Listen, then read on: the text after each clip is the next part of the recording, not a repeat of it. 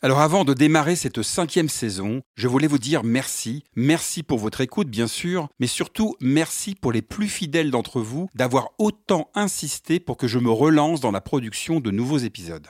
C'est vrai que l'année dernière, je n'ai pas pris beaucoup le temps d'en enregistrer, et je crois qu'il ne se passe pas une semaine sans que quelqu'un nous dise chez The Presenters Bon alors les podcasts, c'est quand les prochains épisodes? Dites à Bruno qu'on aimerait bien en écouter d'autres, etc., etc. Donc encore merci pour vos encouragements et c'est donc reparti pour une cinquième saison. Bonjour, vous écoutez le 56e épisode de Moment de vérité, le podcast qui vous aide à mieux présenter vos idées. Aujourd'hui, je vous propose de partir à la reconquête d'un réflexe qu'on a tous en nous, mais qu'on a tendance à perdre quand il s'agit de présenter ses idées, le réflexe narratif. Mon nom est Bruno Clément, je suis le cofondateur de The Presenters, un cabinet de conseil en stratégie narrative.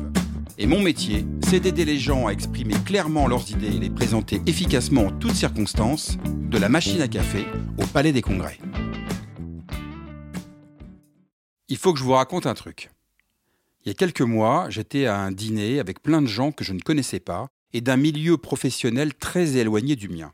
Et forcément, la question que personnellement je redoute toujours a fini par arriver. Et toi Bruno, tu fais quoi dans la vie? J'ai voulu faire simple et j'ai répondu par un laconique Oh, moi je suis un ancien publicitaire et depuis dix ans je fais du storytelling. Et là j'ai eu en face de moi cette réaction absolument magnifique Ah d'accord, t'es un communicant quoi. Et s'en est suivi une longue conversation dont le fil directeur était globalement Mais le storytelling entre nous c'est du bullshit, ça sert à manipuler les gens, c'est même dangereux, non?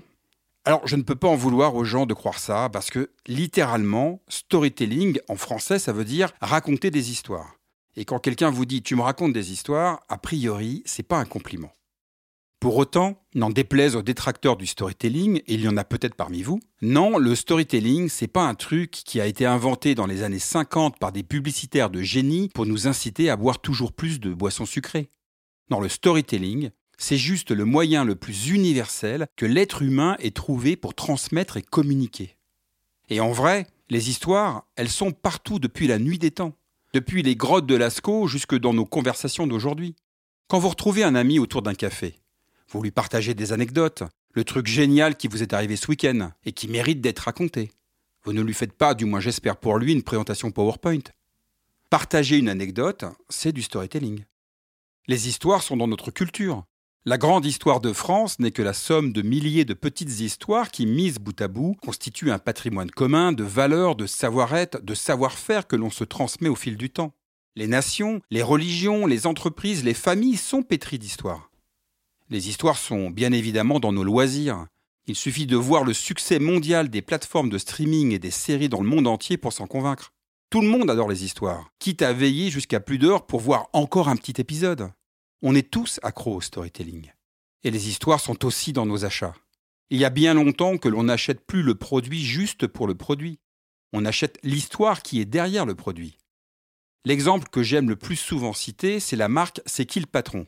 On n'achète pas une brique de lait à 99 centimes d'euros. On achète le lait qui rémunère au juste prix son producteur. Ça aussi, c'est du storytelling. Un storytelling sincère, engagé et transparent. Bref, vous l'avez compris, les histoires sont absolument partout dans nos vies. Partout, sauf dans un lieu qu'on fréquente tous les jours, l'entreprise. Alors là, non, en entreprise, on ne s'autorise pas à raconter des histoires. On n'est pas des saltimbanques, ni des enfants. On est sérieux. Et quand on présente un projet, on fait des exposés. On explique, on démontre, on cherche à prouver plutôt qu'à raconter. Et du coup, on va pas se mentir, on ennuie tout le monde. Cette peur de raconter des histoires est un des symptômes visibles de ce que nous appelons chez The Presenters le syndrome de l'expert. Moi personnellement, je l'appelle le scientifique. Vous savez, c'est la personne qui a à cœur de vous partager toute la complexité de son métier dans les moindres détails. Celui qui jargonne, celui qui vous tue les yeux avec des slides illisibles et des tableurs écrits en caractère 6. Bref, l'expert, c'est celui que vous n'écoutez jamais quand vous êtes en réunion. Et ça, c'est un vrai problème. Parce que les experts, les entreprises en ont besoin. Ce sont eux qui comprennent en profondeur les sujets et qui permettent de prendre les bonnes décisions, voire même d'éviter les grosses erreurs stratégiques. Et chez The Presenters, on les aime bien, les experts, parce qu'avec eux, on se sent utile, parce qu'on les aide à reconquérir le réflexe narratif qu'ils ont perdu lorsqu'ils présentent leur projet. Le réflexe narratif, c'est quoi? C'est le réflexe qu'on a tous quand on a envie de raconter le truc absolument génial qui nous est arrivé. Et pourquoi vous ne mettriez pas ce réflexe narratif au service de vos stratégies, de vos projets, de vos équipes, de vos investisseurs et de vos partenaires? Parce qu'en vrai, tout sujet, même très complexe, peut devenir intéressant s'il est bien raconté. Le réflexe narratif, c'est passer de comment je l'explique à comment je le raconte. C'est un changement de posture majeur qui permettra de muscler votre leadership et renforcer votre impact auprès du public qui vous écoute. Avoir le réflexe narratif, c'est devenir un orateur narrateur, c'est-à-dire un orateur qu'on a plaisir à écouter parce que son propos est clair et cohérent. Et c'est l'essence même de mon métier, le conseil en stratégie narrative. Comprendre la complexité de vos stratégies, de vos projets, de vos organisations et vous aider à les traduire en des histoires qui méritent d'être racontées.